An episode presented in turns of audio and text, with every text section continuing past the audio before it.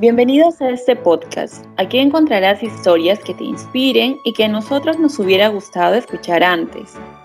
Aquí vamos a conversar de mujer a mujer para compartir temas de empoderamiento, emprendimiento, bienestar personal y todo lo que nos inspire a crear una vida mejor. Aquí encontrarás entrevistas amigas, conocidas, especialistas y todas las personas que sepan un poco o mucho de cada tema. Con el fin de resolver tus dudas y que te inspiren a sacar ese latino power que tienes dentro. Si tú eres una latina que vive en el extranjero o tienes algún emprendimiento o tienes alguna historia maravillosa que contarnos, no dudes en escribirnos a nuestras redes sociales. Aquí queremos compartir historias que nos hagan crecer a todas. La idea de este podcast es crear una comunidad en donde nosotras podamos hablar libremente de lo que nos inquieta y apasiona. Bienvenidos a Latinas Power Podcast.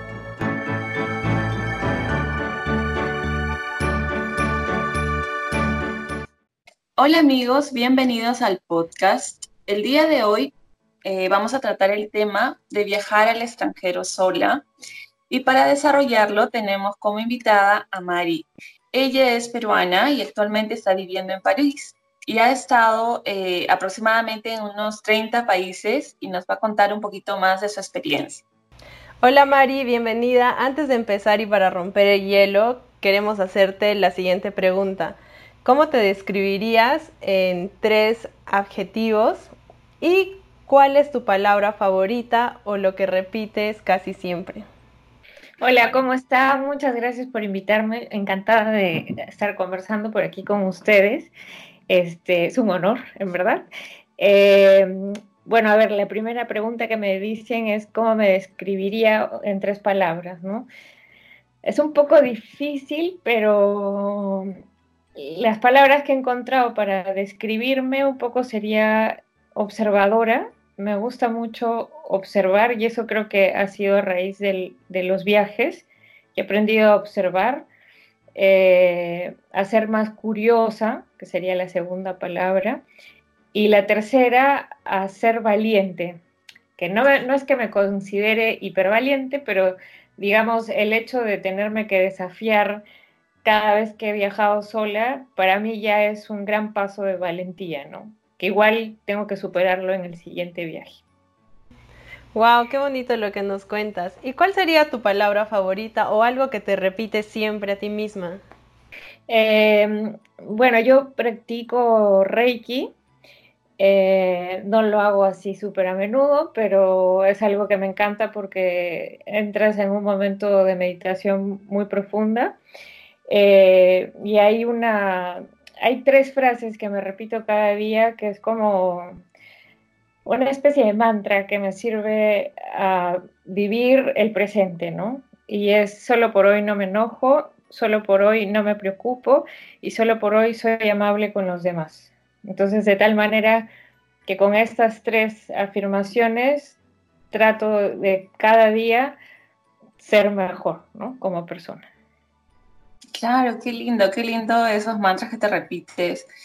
Ese, Mari es una super blogger de viajes y lo que te quería preguntar para iniciar esta entrevista es, ¿qué te impulsó a viajar sola y cuál fue el primer destino? Bueno, acá tengo eh, como dos eh, respuestas, digámoslo así. El primer, primer viaje que hice sola ha sido cuando tenía 16 años. Eh, fue un intercambio de colegio que mis papás me dijeron como, ¿quieres la fiesta típica de 15 años o quieres viajar de intercambio por el colegio? Y yo opté por lo segundo porque sentía desde ya esa época que una fiesta me llenaba por una noche y no me iba a dar más versus un viaje que me lo iba a llevar para siempre conmigo y además me iba a dar una experiencia mucho más enriquecedora, ¿no?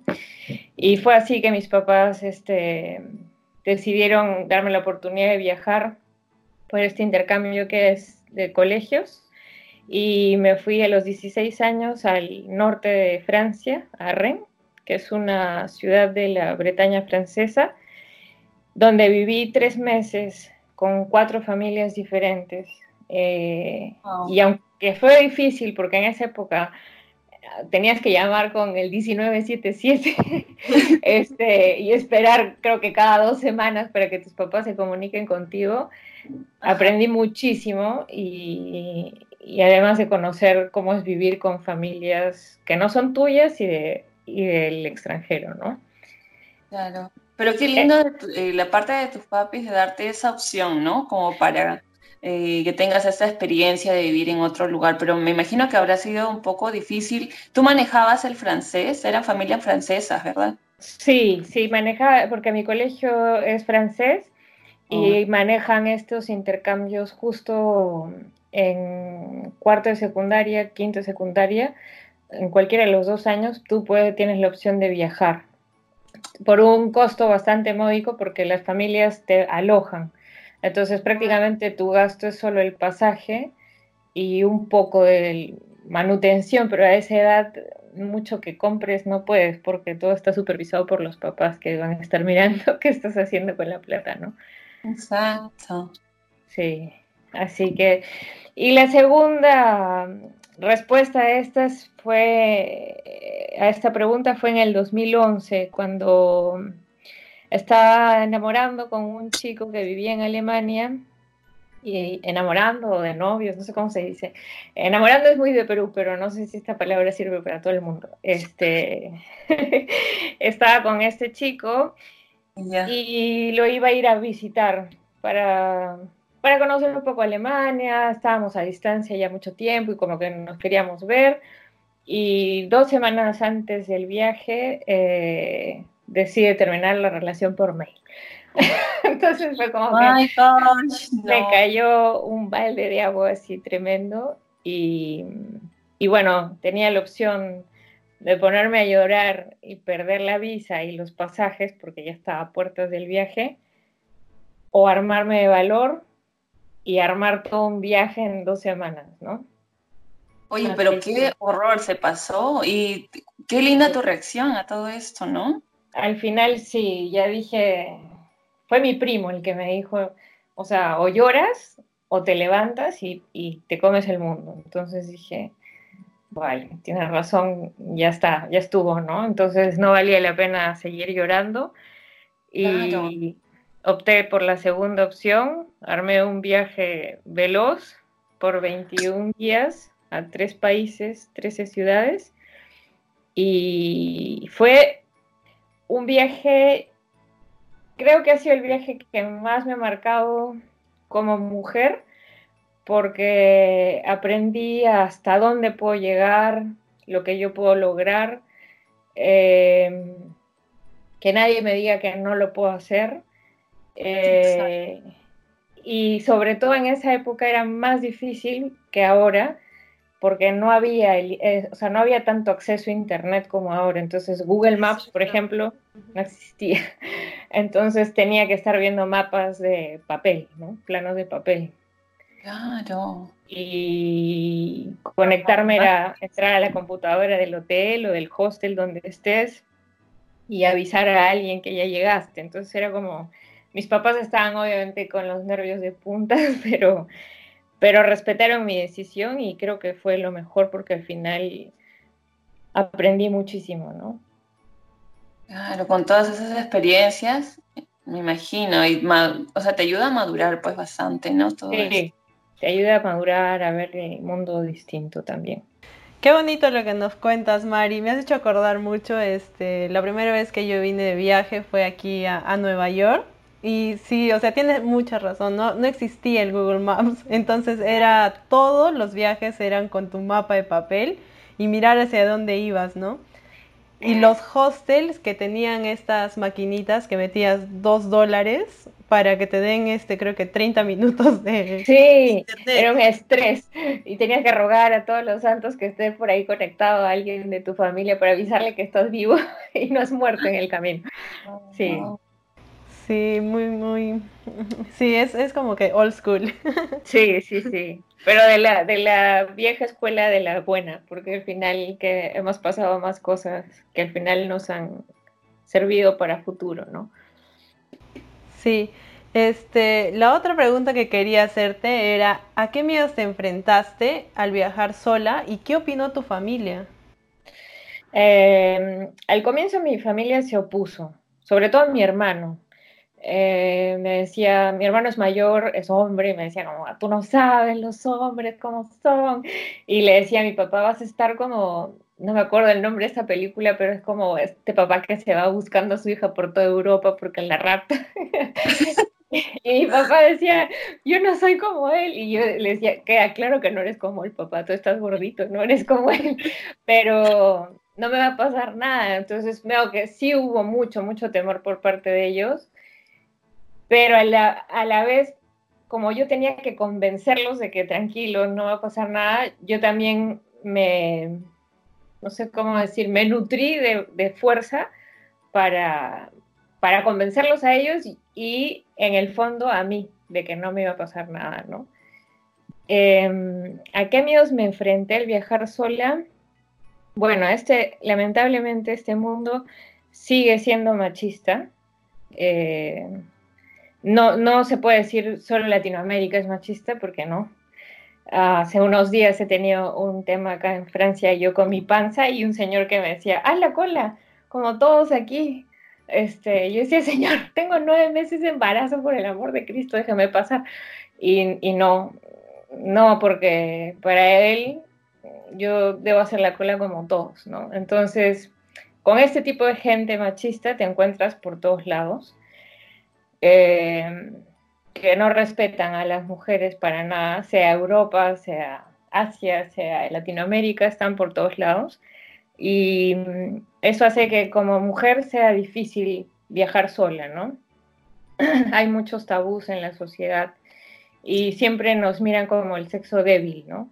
Pero yo creo que todo lo contrario, somos este, mucho más fuertes que, incluso los hombres, por el simple hecho de, poder este, crear una vida, eh, por el hecho de poder viajar solas, que es más difícil que viajar como hombre solo, de, de poder este, hasta simplemente emprender, ¿no?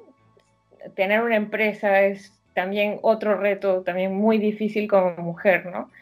Yo, por ejemplo, soy arquitecta de interiores de profesión y siempre que iba a la obra de, de construcción, este, siempre me han tratado de señorita y si iba con mi, con mi esposo o mi pareja, le decían arquitecto o ingeniero. Entonces era como, él no es el oh. ingeniero, el arquitecto soy yo. Pero, pero bueno, al final esa sociedad está haciendo que nosotras las mujeres eh, empecemos a ganar la batalla y nos juntemos para demostrar que no, que no somos nada débiles, ¿no? Todo lo contrario. Así es. Y con todos estos viajes, eh, me imagino que te han pasado muchas cosas, pero ¿nos podrías contar una anécdota graciosa y una anécdota negativa? Ah, sí, a ver, una anécdota graciosa.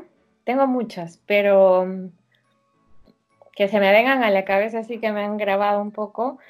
Eh, quise entrar a la Sagrada Familia cuando viajé este viaje en el 2011 sola en Barcelona me moría por entrar a la Sagrada Familia, pero lo dejé para el final. No, dije, voy a pasear la ciudad rápido y al final visito la Sagrada Familia. Y porque había mucha cola en la mañana para entrar. Y al final me jugó mal el tema porque llegué y ya estaba cerrado. Me quedé como, no, quería entrar. Y para mí era muy importante porque como arquitecta quería ver la obra tremenda que construyó Gaudí, ¿no?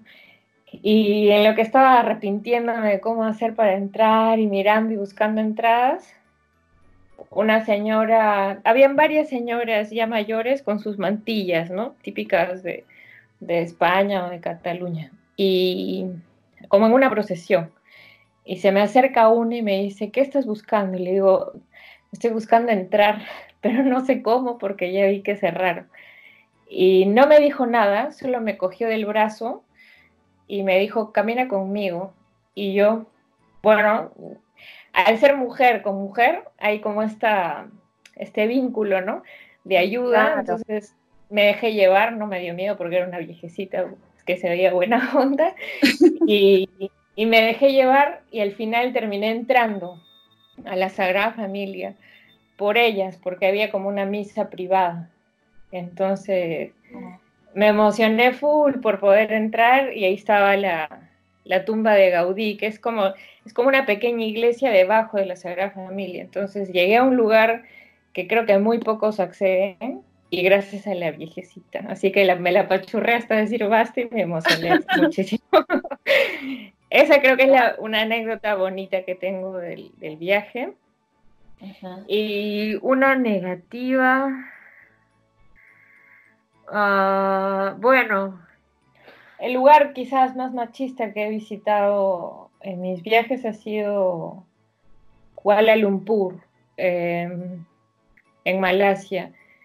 Ah, a ver, esta experiencia me ha pasado a mí, pero no significa que le puede pasar a todos, ¿no? Porque cada uno tiene experiencias distintas en sus viajes, pero si no, si no fue la mejor, eh, las miradas de los hombres eran muy, muy ah, invasivas, incómodas. Por más que yo siempre trato de vestirme adecuadamente según el país que voy, ¿no? he visitado casi 40 países, entonces siempre lo primero que hago es ver qué religión tienen, qué costumbres tienen y yo adecuarme a ellos porque al final estoy yendo a visitar su cultura y su país. Entonces, en Kuala Lumpur, por más que estábamos a 42 grados de, este, de temperatura que me, me derretía, me puse falda hasta el piso y me puse una especie de pañuelo en el, en el pecho para que no se me, y en el cabello para que no se me vea, ¿no? Pero apenas se me deslizaba un poco la, manta y se veía el hombro, ya los hombres estaban así como, como si iban a atacarme. Entonces, wow.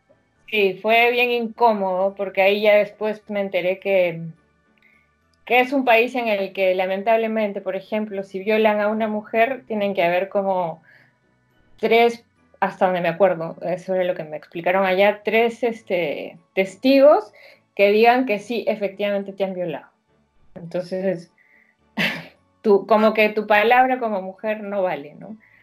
de eh, hecho, hay algunos lugares donde debes tener súper extra, ¿cómo decir?, eh, que seguridad, ¿no es cierto? O sea, conocer bien, como tú dices, ese, esos consejos que estás dando son muy buenos porque el tema es tratar de conocer su cultura o religión y tratar de adaptarse también, ¿no? Exacto, por respeto, ¿no? Porque uno no puede ir, eh, ya voy a ir en short porque a mí me provoca y tengo calor y así soy yo.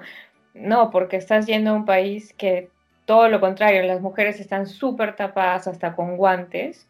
Este, entonces, tú no puedes, creo yo, por empatía, mostrarte tan con poca ropa este, adelante de mujeres que la están pasando re mal. Entonces, por empatía te cubres, porque también ellas la están pasando re mal con el calor, así que tú también cúbrete por, por eso, ¿no? Claro, y es parte también del respeto hacia la cultura. Así como cuando vienen a visitarnos a Perú y nosotros eh, esperamos que la gente respete nuestra cultura, igual cuando nosotros viajamos, esas personas esperan que nosotros respetemos sus culturas, ¿no? Exactamente, exactamente.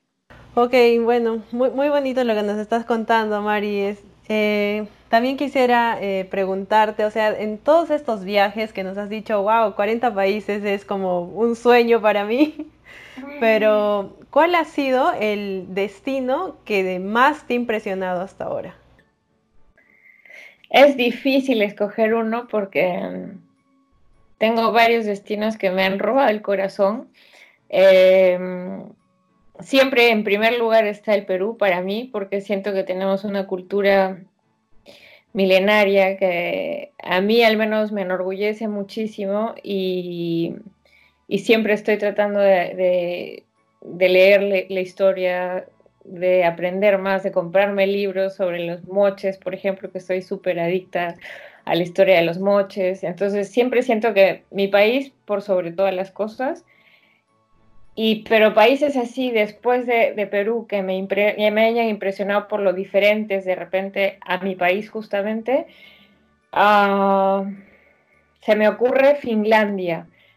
Eh, por el clima, porque eh, llegué ahí a menos 35 grados, que nunca me imaginé estar en esa temperatura. Este, el cielo se veía como súper, hiper, hiper alto, no sé por qué, no sé cómo explicar eso, pero era como, como muy infinito, no se ve como el cielo que normalmente estamos acostumbrados a ver, sino como muy, muy lejano. Y la luna se ve inmensa y sale prácticamente en el horizonte. No sale, no la ves como, ay, levanta la, me levanta la vista y mira la luna, ¿no? Sino mira de frente y mira la luna porque está ahí, al frente tuyo. Eh, eso, eso, ese país creo que ha sido el que más me impresionó por, por lo diferente en clima y en, y en general en ese aspecto, ¿no? Y también ver las auroras boreales, eh, fue una experiencia así increíble, ¿no? Porque te hace admirar eh, el mundo, ¿no? En general. Creo que ese podría ser, pero, pero también estaría Indonesia por su gente o Tailandia. Um, hay muchos países. Panamá también me robó el corazón. Es un país muy bonito. Hay muchos, muchos países, pero creo que así por diferente, Finlandia. Wow, qué lindo cómo lo has descrito. Eh, incluso es emocionante, da ganas de, pasarse un ratito por ahí. bien, bien abrigada, bien abrigada, por si acaso. Sí, este, me, ha me ha sorprendido, menos 35 es como imposible. Yo estuve en Chicago el anterior este invierno y hubo un día en el que hubo un fenómeno o algo así y llegamos a menos 15. Y eso para mí ha sido lo más frío que he estado. Es más, lo he visto desde la ventana porque tenía miedo de salir. Claro, da miedo salir. Yo, yo pasaba las noches, en las mañanas dormía, eh, porque a ver, la, la luz dura de 9 a 11 de la mañana, no hay más. Ahí es noche todo el día, ¿no? Y entonces dormíamos en la mañana y en la noche salíamos a cazar las auroras boreales. Hubo una noche que vi una aurora y yo me bajé del carro así sin pensarlo y mi esposo me gritaba, ya entra el carro, vas a morir. y yo no, un ratito y por tomar las fotos estaba que, que parada ahí en la mitad de la nada del campo y empezó a sonar todo como raro, como, como si algo se craquelara, como... Y entendí que era yo la que me estaba craquelando literalmente mi ropa, la ah. cámara dejó de funcionar, ya no, el lente ya no se movía, mis pestañas se llenaron de, hielo, entonces dije, voy a morir, y ya corrí el carro a estar ya a salvo, porque si no, literalmente puedes morir, sí, por el frío. Claro, yo me acuerdo que he pasado hasta 22, creo que he soportado grados cuando me fui, pero era un resort para hacer esquí. Y, encima para esa fecha era como que mucho más frío para esa época, aquí en Nueva York también, pero en el norte. Y, y sí me acuerdo que eso fue como que el, lo más frío que he sentido en toda mi vida, incluso para dormir. O sea, te ponías, te, te o sea, dormía incluso con esa ropa que, calentadora y encima este, todo lo que te daban para calentarte y era como que frío, frío, demasiado, como que no, no podía encontrar calor ahí. Es difícil, sí. Exacto, y caminaba con mi chocolate caliente para todos lados, como para...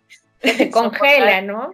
Porque yo tenía mi botella de agua y el segundo ya estaba hecho un trozo de hielo, como si lo hubiese metido al, refrigerador. Y era, Dios, mi agua. Dejó de sí. sí. Mari, mira, ya nos estás dando algunos datos, pero te pediría un consejo específicamente para las chicas que quisieran viajar solas y que por algún motivo no se atreven todavía que no escuchen eh, a los demás. Está mal de esto, porque después los papás me van a odiar.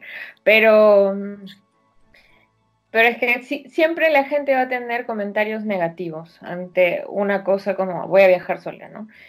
Eh, eviten escuchar malos comentarios, más bien rodéense de gente positiva y que o que haya viajado eh, para que les llene de valentía los comentarios. Em, siempre averigüen a dónde están yendo, hasta qué hora pueden salir, porque sí, a ver, somos, este, tenemos como la valentía, pero tampoco tenemos la fuerza bruta que tienen los hombres, entonces, sin insultar a los hombres, por si acaso, pero la fuerza que tienen los hombres no es impensable para nosotros, este, entonces hay que cuidarse, ¿no? Em, por ejemplo, no sé, yo eh, viajé a Iquique sola y, o, a, Santiago y sabía que había una hora en la que yo tenía que ya estar en el hospedaje de vuelta, ¿no?